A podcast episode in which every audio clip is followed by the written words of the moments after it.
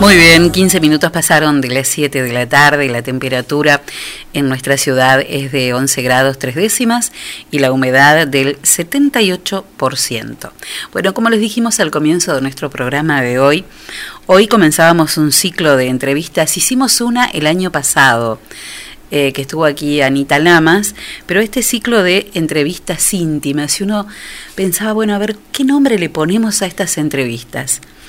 Y se me ocurrió que tenían que llamarse eh, Aquí hay dragones.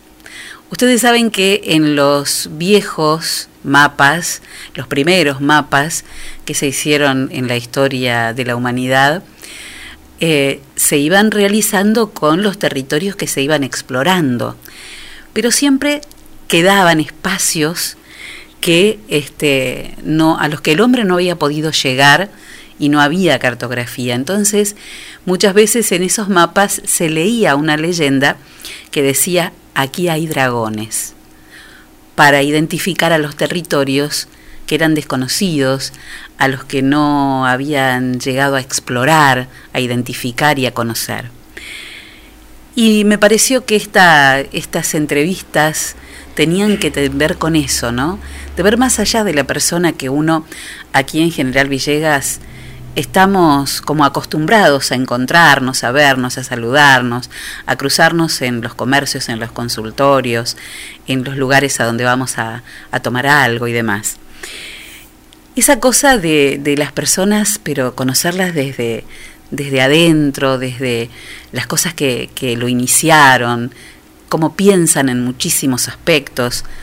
Por eso para mí es un honor recibir en este en este primer encuentro de entrevistas Aquí hay dragones al doctor Manuel Luis Rodríguez, Manolo, ¿no?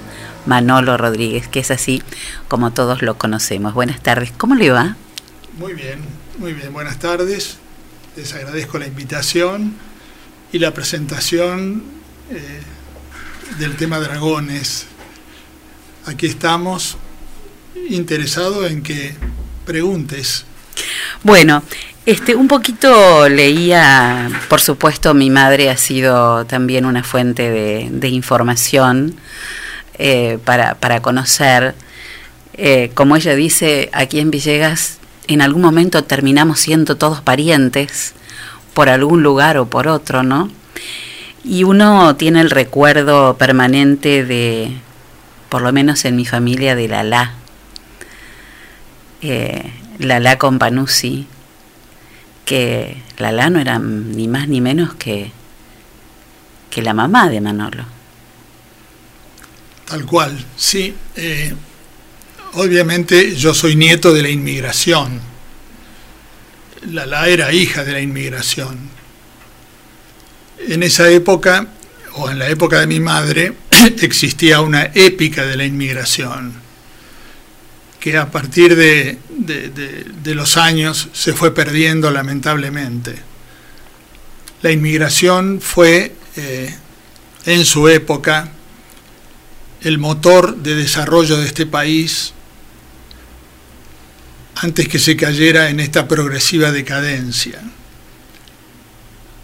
Lala, que fue mi madre eh, y además fue mi padre, porque mi padre murió cuando yo tenía cinco años, se ocupó de eh, las dos funciones. De ella, digamos, eh, he tomado todo lo que puede considerarse o heredado, todo lo que puede considerarse mis virtudes, que en realidad, bueno, no soy yo quien las deba analizar, pero eh, realmente mi madre fue el motor fundamental en mi desarrollo. Eh, la inmigración, que era campesina generalmente, tuvo eh, la visión de hacer estudiar a sus hijos y eso hizo que hubiera un desarrollo cultural o intelectual en este país que llamó la atención a principios de siglo, del siglo pasado. Como hemos visto progresivamente. Claro, eh, que los hijos progresaran era la mayor ambición, ¿no? Exactamente, exactamente. No, no solo aquello de mi hijo el doctor, que es una tradicional expresión argentina. Muy satirizada, ¿no? Era. Mm. Exactamente. Eh, tengo la, tengo la, impresión que eh, se perdió esa épica y bueno, la famosa cultura del trabajo, de lo cual se machaca diariamente, se fue perdiendo. Y bueno, eh, creo que Lala eh, formó parte de esas maestras formadoras, esas maestras de guardapolvos almidonados, que además yo creo que la escuela primaria argentina fue o tuvo una época de esplendor. De, esplendor, exactamente, exactamente. De absoluto esplendor, sí. Fue, fue muy, eh, eh, muy, muy eh, sarmientista en ese sentido y evidentemente yo creo que ese tipo de maestra hizo o formó la clase media argentina, lo que hizo que este país eh, surgiera. Sí, sí, la clase media argentina que eran los son los trabajadores, es la clase trabajadora. exactamente. Es la clase trabajadora. Y mm, en esa infancia con esa mamá, papá, este maestra, eh, ¿empezó la vocación de, de convertirse en un médico o cómo surgió? No, yo no, no, no creo mucho en las famosas vocaciones que comienzan cuando uno es un niño y que, digamos, va a ser médico porque le ponía curitas a, qué sé yo, a la... sí, o veterinario porque le gustan los perros. exactamente, exactamente. Yo creo que la vocación es una construcción, es algo que se va formando, desarrollando.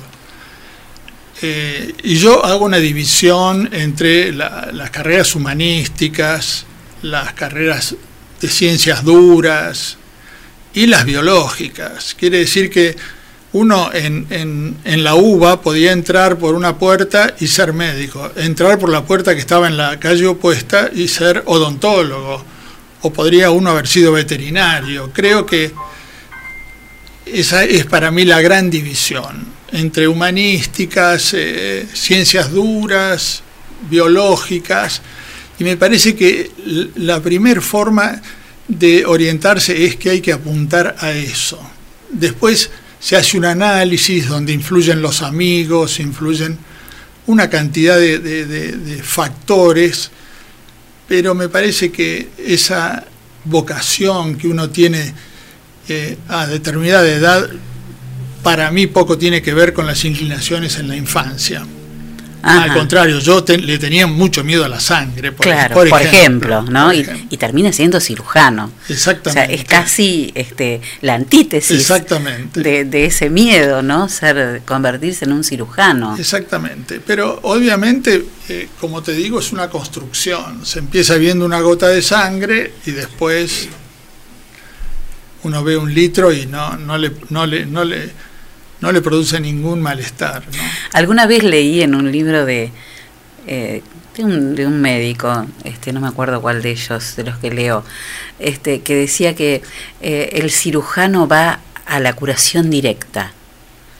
¿no? Que, que es el que va, que quiere curar ahí directamente. ¿Tiene un poco de eso? Sí, la cirugía es la forma más contundente de ejercer la medicina la contundencia tiene que ver que la complicación de la cirugía es algo que pone en riesgo a la gente.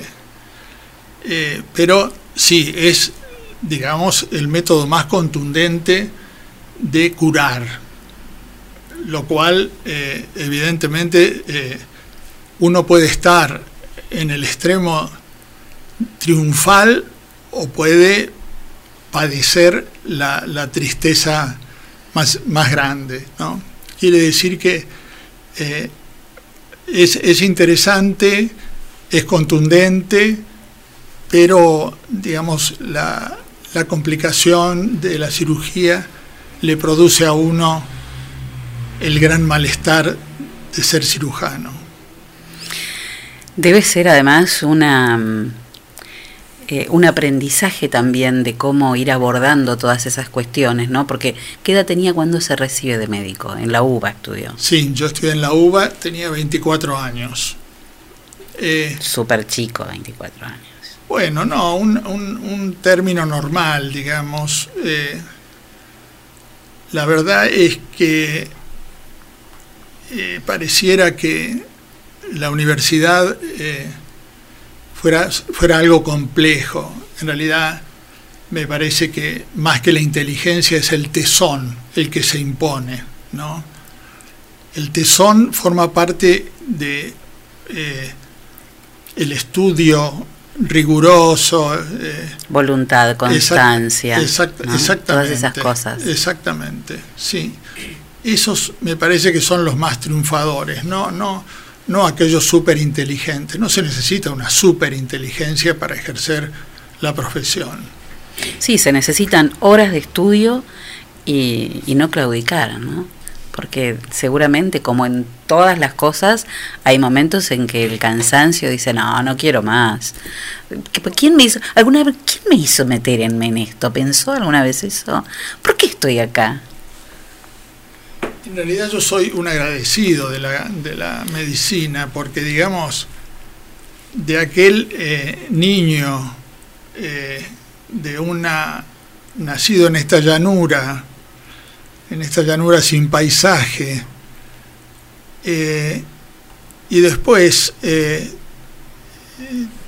transformado, digamos, en médico, la medicina me permitió conocer, disfrutar, es decir, me facilitó mucho eh, mi vida, digamos.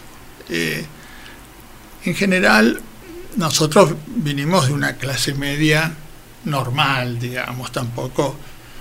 Eh, y la medicina fue un trampolín muy importante para conocer gente, para viajar, para desarrollarse uno intelectualmente.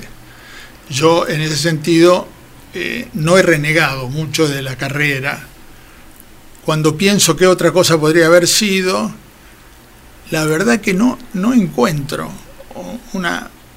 No, encuentro porque a lo mejor no es una haciendo de otra cosa, haciendo otra cosa. A lo mejor es una incapacidad mía, evidentemente, el no el no poder, digamos, eh, disfrutar de otras cosas o digamos, no hubiera sido arquitecto, ingeniero, abogado, digamos, me pongo a analizar, podría haber sido veterinario, pero, pero estamos dentro de dentro de la rama, exactamente. De, lo mismo, ¿no? Pero no, no, no, no, me, no renegaría de, la medicina, digamos, por todo lo que me dio, básicamente. De todo lo que esa este, medicina le dio y tomó, y volvemos a lo mismo, ¿no? Aprovechar lo que tenemos. Porque con las mismas cosas algunos aprovechan, utilizan, agradecen y siguen y otros se quedan esperando no sé qué, pero hay de todo, ¿no? Con las mismas posibilidades. De todas esas cosas que, que la medicina este, le dio, le tocó después de volver cosas. Sí, a mí me parece que la, la devolución que yo considero tal vez la más significativa fue básicamente mi tarea hospitalaria, digamos. El hospital es un sitio de mucha retribución, en uno y en otro sentido. Eh, obviamente si volvieran a ser y fuera médico, volvería a ser médico de, de hospital. Cuando digo médico de hospital, estoy hablando de la relación médico-paciente en el ámbito hospitalario, donde no hay ninguna moneda, no hay ninguna retribución, salvo la, la, gratitud. Y digamos, me parece que yo que trabajé 40 años en el hospital, que traté de no faltar nunca, eh, creo que pude devolver tal vez el, el, esfuerzo que hizo mi país por mí, ¿no? porque evidentemente eh, yo ocupé un lugar en una, en una universidad donde digamos, todo el mundo pone su dinero para que haya profesionales aptos. Es en el hospital donde hay menos confusión del tratamiento del paciente o del cliente, ¿no? Sí, eh, en los últimos tiempos, obviamente, vos sabés que la medicina adoptó, sobre todo la medicina privada, ¿no? Adoptó las reglas del mercado de pacientes, se convirtieron en clientes. Es decir, que eh, cuando empezó el gerenciamiento de la, de la medicina, la aparición de obras sociales, las prepagas, las prepagas, es decir, todos estos sistemas explotados en general por particulares, en muchos casos los dueños de esos eran, son médicos, pero en general eh, eh, ha sido más una cuestión de empresas, ¿no? Entonces cuando apareció todo el gerenciamiento, que no me parece que sea malo, lo que me parece que el gerenciamiento o el gerente de una prepaga lo que quiere es que no le gasten dinero a la prepaga.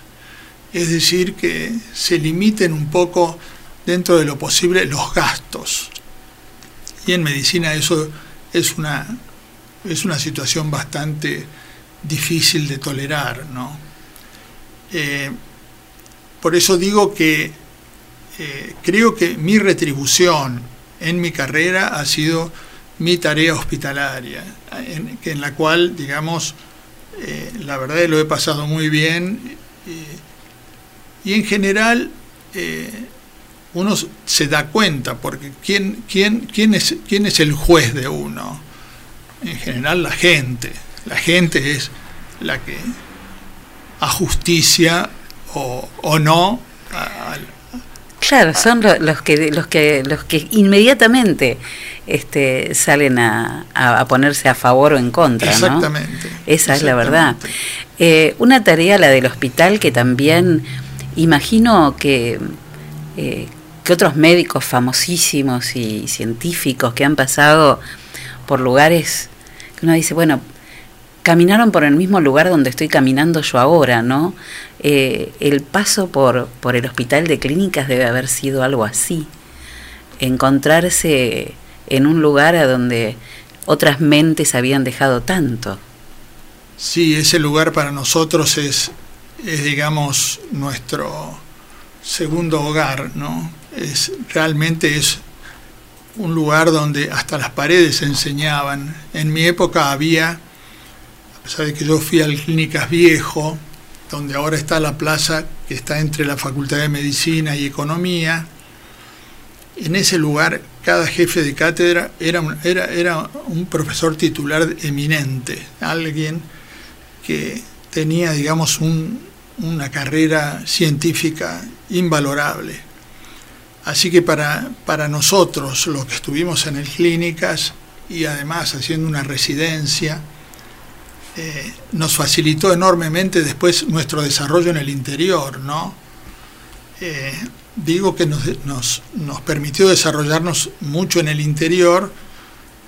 En mi caso, por ejemplo, yo fui el primer eh, residente que llegó a Villegas, Claro, cuando, claro, cuando, cuando venían directamente ya con... Se, venía con formaciones... Claro, con formación. Exactamente, no, no académicas, con formaciones que, bueno, cada uno podía hacer, por supuesto, quiero aclararte que la residencia recién había nacido hacía cuatro o cinco años, no era algo que, que uno podía, podía traer fácilmente y además no había mucho cupo para, para ser residente. Situación que, hoy es impensada. Absolutamente. Así que es inapreciable lo que significó eh, tener esa formación, sí, una, un arma que, digamos, eh, pude utilizar ampliamente. ¿no? ¿Hubo este, algún este, algún profesor o, o, algún, este, algún médico o algún científico que admirara y que le dejara algo que, que es eso que ha sostenido durante todos estos años? Bueno, todos los, los ex residentes de mi generación tenemos admiración por nuestro profesor de cirugía que se llamaba Mario Brea, un maestro, un hombre con una con una calidad eh, humana y, quirúrgica que la verdad que todavía nosotros lo seguimos valorando. Nosotros hacemos una reunión todos los años en el Congreso de Cirugía y siempre está el recuerdo de, Mario Brea. ¿no? Eh, la definición de Brea respecto a mí personalmente fue, bueno, usted se va a ir al interior, usted no es un cirujano, usted es un médico que opera. Ella fue, digamos, es decir, que él ampliaba para la gente que se iba al interior el espectro, ¿no? Es decir, que no... la especialidad sola no. Exactamente, usted es, usted es un médico que opera. Tenía, tenía expresiones contundentes, muy contundentes eh, pero además era sumamente familiar para nosotros, podíamos dirigirnos a él, no se subía a ningún pedestal como, como ocurre en algunas situaciones, era, estaba a ras del piso, como nosotros. ¿Has sentido que estos años aquí en Villegas este, volvió, cuántos años estuvo en Buenos Aires? 15 años. Y después regresa a Villegas a ser un médico que opera un cirujano, un médico que opera. Eh, ¿Fue eso realmente? ¿Sigue siendo ese médico que opera? Sí, eh, cada vez menos. La, sigo siendo médico, pero la palabra operas se va achicando por una cuestión etaria, obviamente. Eh, han aparecido o hay gente que hace lo que yo hago o mejor de lo que yo hago. Así que mi, situación actual es esa, es decir, un, poco acotado, sobre todo el rango opera. Pero hoy es para muchos médicos de aquí de General Villegas, no solo para médicos, sino también para enfermeras, para enfermeros, para gente que trabaja en el ámbito de la salud, eh, un gran referente, es el, el, tipo al que todos escuchan, al que, del que agradecen haber compartido un quirófano, eh, del que continuamente están, están aprendiendo. ¿Usted es consciente de eso? Bueno, creo que eh, eso fue en una época tal vez anterior a esta. sobre todo, sí, me, me, ha gustado. de, de eso eso, eso traigo de, de Lala, eso traigo de mi madre. Mi madre y mi, familia, todas, todas mis tías eran unas maestras tremendas. Muy companusis. Exactamente. Y, siempre me, gustó la docencia, me encantó la docencia. Estuve de docente en, en Buenos Aires, en el hospital, me, gustaba mucho la docencia, la verdad. Me sigue gustando la docencia. Por eso siempre tuve inclinaciones a enseñar. Siempre me, gustó eh, enseñar, ¿no? Em, se dice siempre que bueno que los médicos eh, había un, doctor Aníbal Robinson del Hospital Naval me dijo alguna vez que, em, que siempre me dejó pensando no que decía bueno este bueno esto salió bien bárbaro bueno dice eh, esta vez nos fue divino, pero a veces también nos, nos va mal. Y es duro cuando nos va mal. ¿Cómo, ¿Cómo se vive con esta profesión donde lo que se manejan son vidas, ¿no? Este, ¿Y cómo se, se trabaja con esta profesión y además la familia? Yo creo que el mecanismo para trabajar con la familia con la familia del paciente, es manejándose absolutamente con la verdad. No hay, no hay, otra, no hay otra manera. Por supuesto que el fracaso del médico es la muerte, ¿no? Me parece también un concepto erróneo.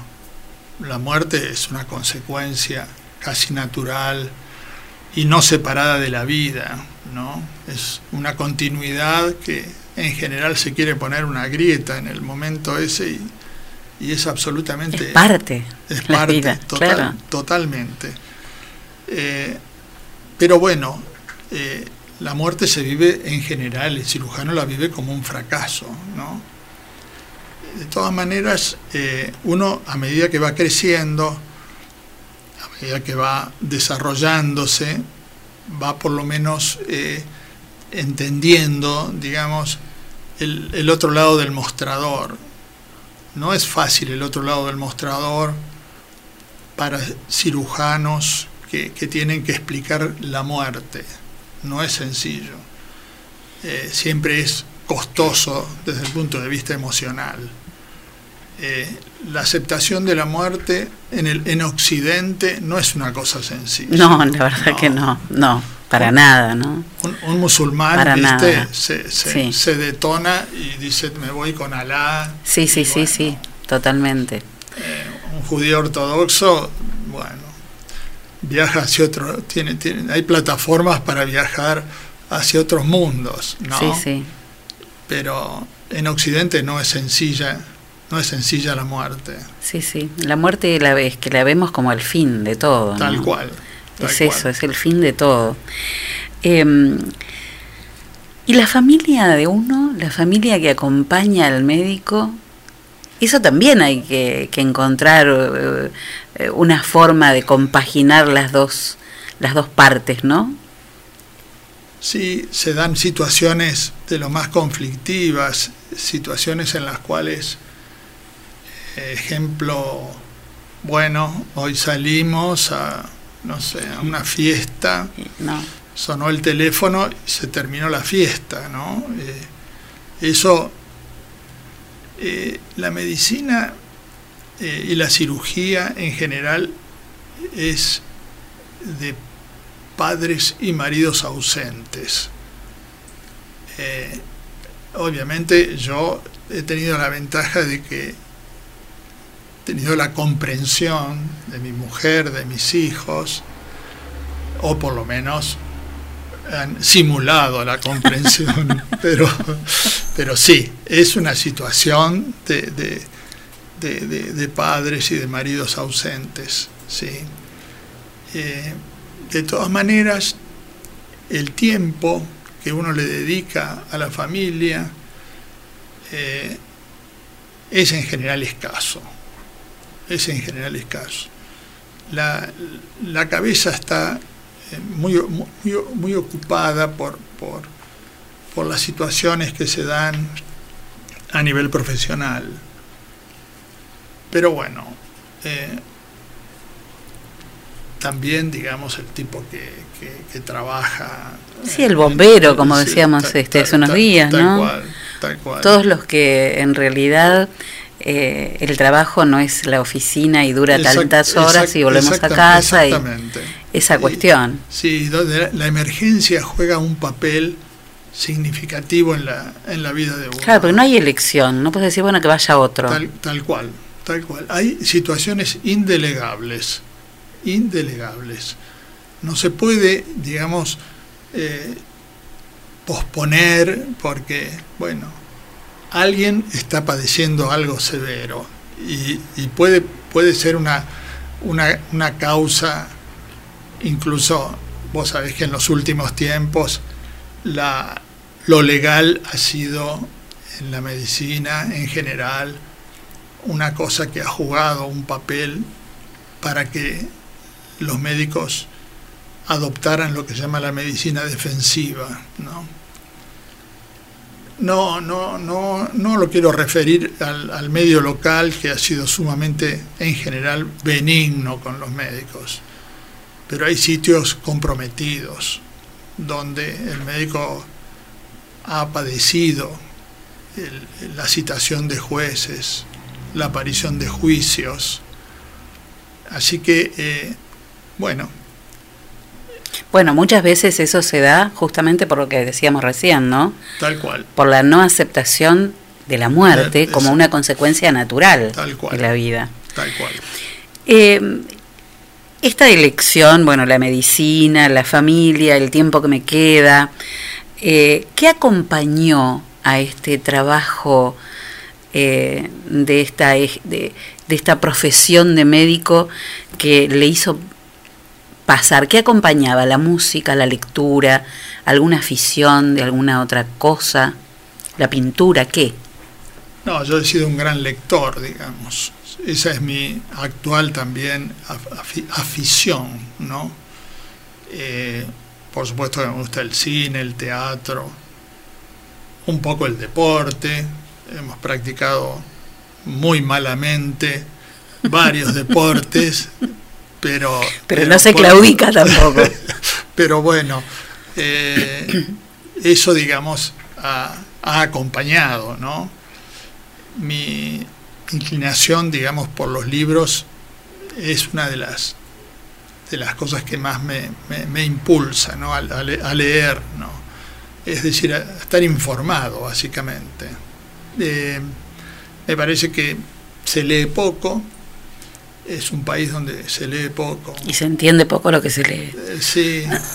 sí, así es. Sí, uno, uno viaja a veces al exterior y lee estadísticas donde, qué sé yo, un japonés lee 15 libros por año. Eh, no sé, hay varias estadísticas que son contundentes en relación a lo nuestro. Eh, así que tengo con los libros una gran afinidad, gran afinidad con el papel. Yo soy de la gráfica, no soy de la leer en la computadora. No, no, no, me no puedo leer, necesito el olor, del, del, papel, la tinta, el dar vuelta a la página, el marcarla, el escribir la hoja. Tal cual. Todas esas cosas que la electrónica no lo da. No lo da. Es muy fría la electrónica. No, no, no. Además en la cama la electrónica no acompaña. Para nada, para nada. Se necesita el libro. Aún cuando se nos cae en la cara cuando nos dormimos con el, con el libro, ¿no? Leyendo de todas esas cosas. Em, en este, en ese recorrido de, de, de, la medicina y la profesión, digo, ha ido viendo cambios en, en, en la profesión, en la medicina. Eh, y también el tratamiento con el paciente eh, ha ido cambiando. Se decía, bueno, se creía hace años atrás, por ejemplo, que eh, cuando un paciente se enfermaba y tenía una enfermedad grave, no había que decírselo. Porque era una manera de que, que la familia lo cuidara. No, no le digas lo que tiene, porque si no se va a morir, no se va a morir igual. Pero, ¿por qué? Esa es una de las cosas que han cambiado. Sí, es una responsabilidad, es una responsabilidad civil decir la verdad, porque ese señor que padece una enfermedad necesita acomodar su vida en los últimos tiempos, a lo mejor tiene que hacer una, no sé, una sucesión, tiene que, pagar cuentas, tiene que tiene un compromiso con el banco que tiene que solucionar. Y tiene el derecho, además de saberlo. Además, tiene el derecho de saber qué padece. Eh, básicamente esto eh, no se da en la Argentina en forma total, pero eh, un médico en Alemania o en algún país más civilizado que el nuestro puede sufrir consecuencias legales por no decir, por no decir la por no decir. Yo recuerdo, y en esto lo voy a hacer casi personalizado, ¿no? Pero estaba en el consultorio del doctor Manuel Rodríguez hablando de una situación en particular y yo le pregunto, ¿y qué le digo? Y entonces él, muy parsimonioso, él estoy hablando de, de, Manolo, me dijo, la verdad. y salí y fue lo que hice, ¿no? Decir la verdad y después, bueno, sentarlo en el consultorio para que la escuchara. Pero digo, es esa, es eso, la verdad. Sin la verdad no hay manera de defenderse. Eh, es curioso que en una época pacientes que tenían tumores, se les decía que, que tenía un quiste o que tenía algo, resulta que después era enviado a lugares donde decía radioterapia, quimioterapia, sí, oncología. oncología, ¿no? Entonces... Una locura total. sí, sí. Eh, esa, esa falta de, de, verdad eh, muy, es muy dañina, muy dañina. la gente se prepara a veces para, para morir, ¿no? Es decir, tiene la, la posibilidad de prepararse. hay que prepararse para morir y también para sanar. Sí, por supuesto, por supuesto. Porque digo, también lo que nosotros ponemos en juego en nuestro, en nuestro cuerpo y en nuestro organismo debe tener también que ver con que nuestras defensas se, tengan, se defiendan. Tal cual, tal cual. Eh, la aceptación de, la, de, la, enfermedad una cosa bastante, bastante difícil de aceptar, ¿no? Eh, siempre la pregunta es, ¿por qué a mí? La, otra pregunta famosa es, ¿por, qué, no? no? A mí, ¿no? Y realmente es así, ¿no? No hay, digamos, una, una excusa para no tener, digamos, determinada enfermedad. Eh, en los últimos tiempos, eh, las enfermedades, eh, antes siempre clásicamente, existía una enfermedad en la cual había un, un, germen, había un vector, por ejemplo, un mosquito, que picaba y producía la enfermedad, es decir, había un vector. Y en los últimos años, en realidad, el vector de muchas enfermedades ha sido la cultura. Quiere decir que la cultura de la promiscuidad nos llevó al SIDA o a la hepatitis B, es decir que o la cultura nos lleva al alcoholismo o al tabaquismo, o digamos, la cultura es un vector en los últimos tiempos de muchas enfermedades. Eh, quiere decir que lo, lo, cultural también es responsable en la enfermedad. Todo el mundo sabe que, por ejemplo, la accidentología, vos habrás visto acá en Villegas, no, no, los, eh, la epidemia accidentológica que hay en las calles de es terrible. entre motos y, terrible. Terrible la cantidad de gente que muere o queda, muere o queda discapacitada. por, accidentes, ¿no? Por supuesto, cuando la gente, la gente eh, va a los velorios, uno escucha la, bueno, fue el, destino. No, no fue el destino. no, existe. El destino no, existe. casualidad. No. Eh, existe causalidad. Totalmente. casi en el 100% de los casos. No es porque falló el freno. No, no, no. O, se pinchó una goma en, justo en la esquina. No. Bueno, eso es una de las cosas que modernamente han aparecido, ¿no? La causa de muerte de los jóvenes, la accidentología. Realmente algo que llama poderosamente la atención. Estaban hablando de, eh, había 20 muertes diarias en la Argentina por accidentología. Una cifra terrible. Tremenda.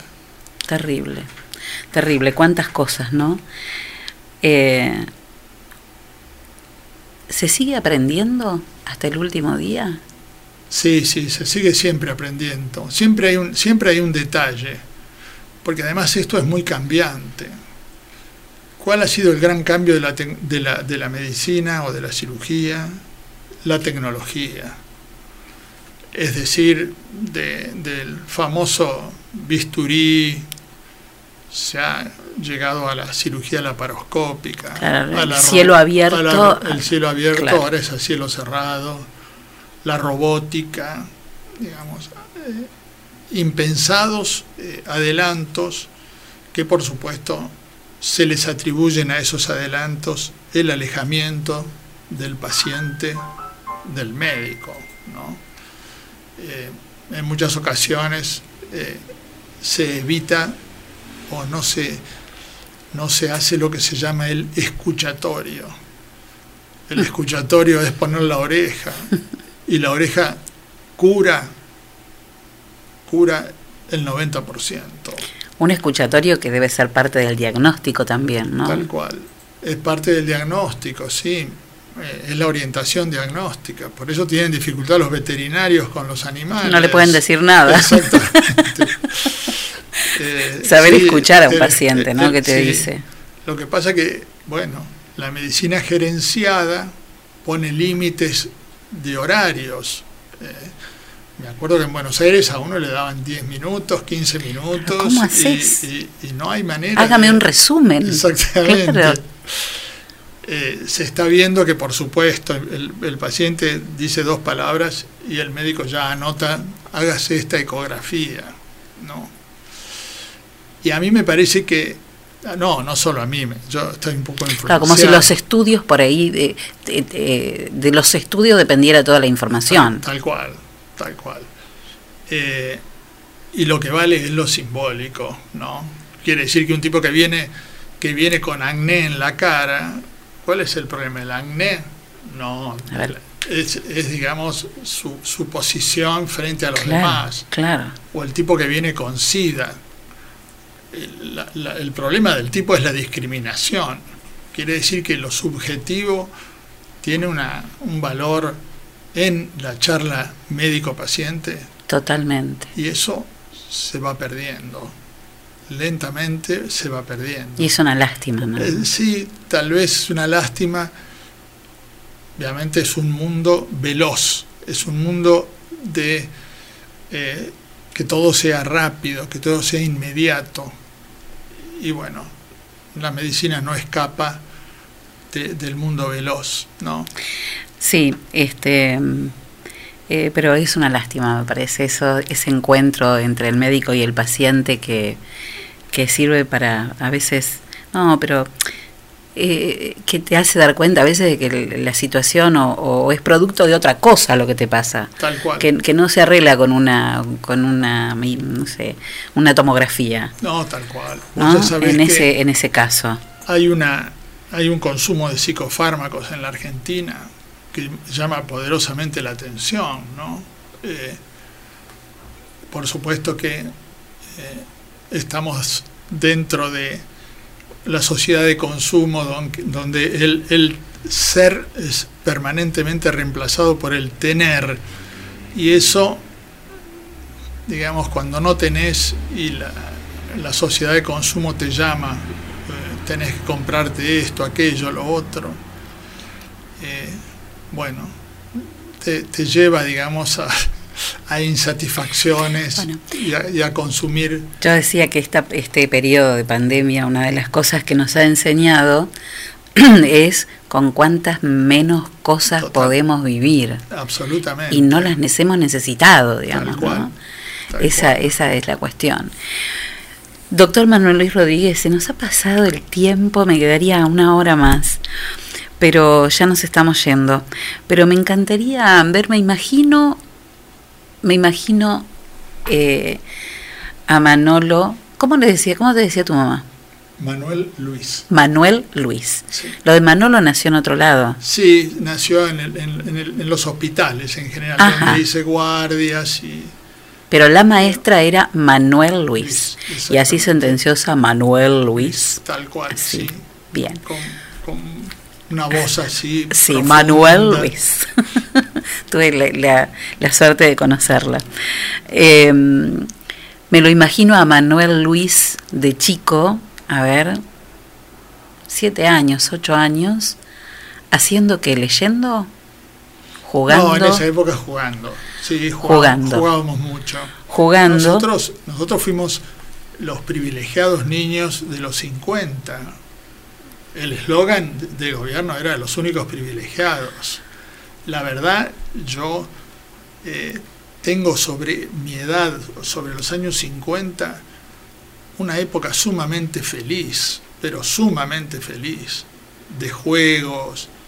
Quiero, quiero descartar lo político, pero desde el punto de vista de nuestra infancia, una infancia, por supuesto, con sumas libertades y una infancia de juegos, básicamente de juegos. Qué cosa, ¿no? Este, este aquí en la infancia es donde se construye todo el resto.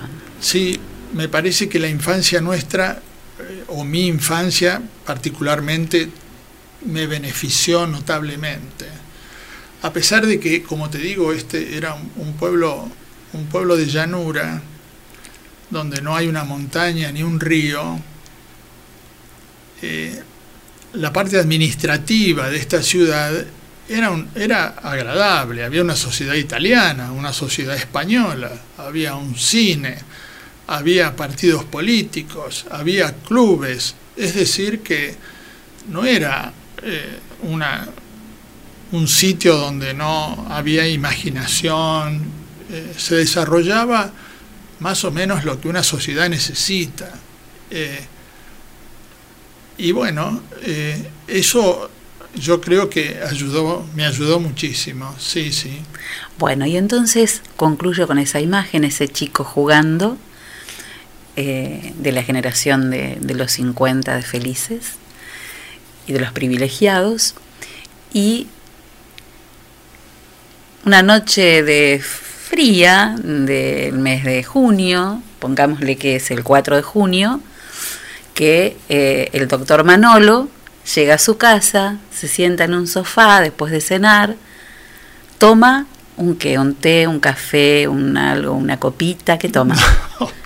No, habitualmente toma un té, un o, té. O, o, un café. Sí. Bueno, tomando un té, leyendo un libro, ¿está leyendo algo? Estoy leyendo el libro Catedrales, un libro de la escritora Claudia Piñeiro, la de La viuda de los jueves. Sí, sí, una excelente escritora, Claudia. Un libro que recomiendo. Maravilloso. Bueno, está leyendo Catedrales y de golpe, esta noche, le llama la atención un chico que está jugando ahí, en un rincón y siente que lo llaman, Manuel Luis, Manuel Luis.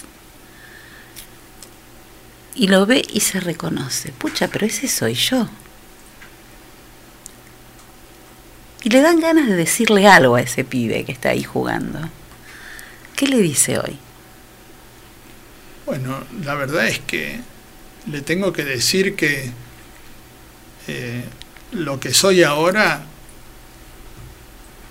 eh, es un proyecto de lo que era ese niño en los 50, ¿no?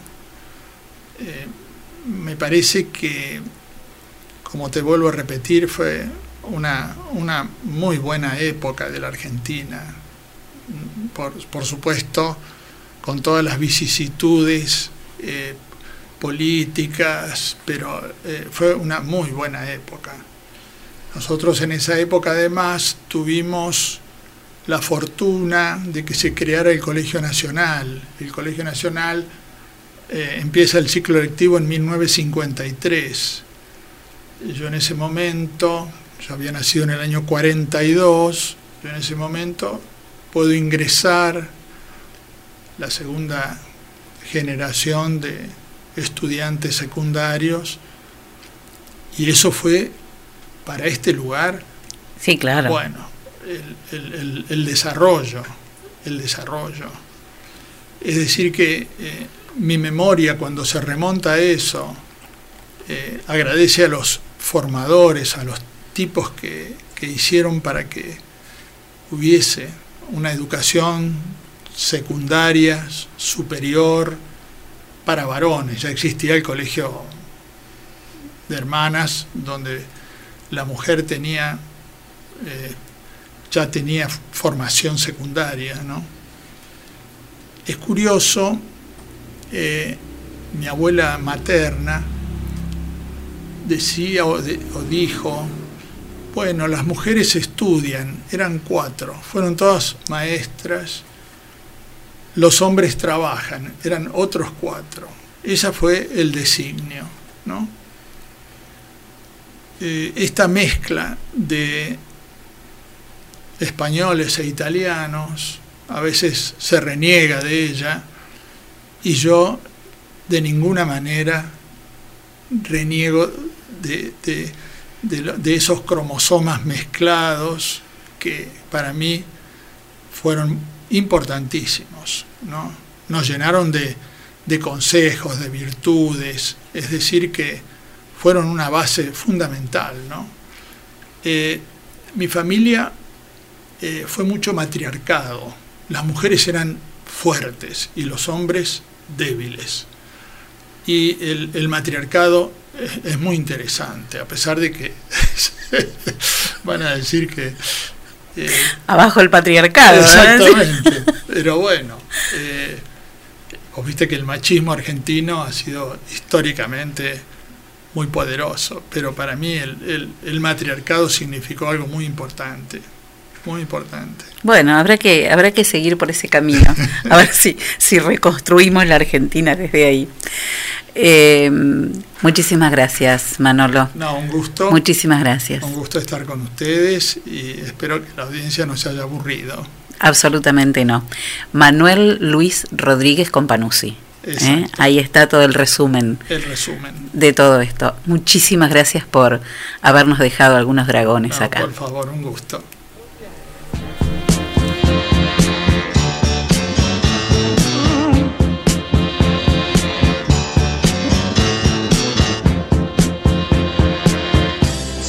Don't know what I was waiting for, and my time was running wild, a million dead end streets and Every time I thought I got it made, it seemed the taste was not so sweet. So I turned myself to face me. But I've never caught a glimpse of how the others must see the faker. I'm much too fast to take that test. Change it. Turn and face the strange. Change it wanna be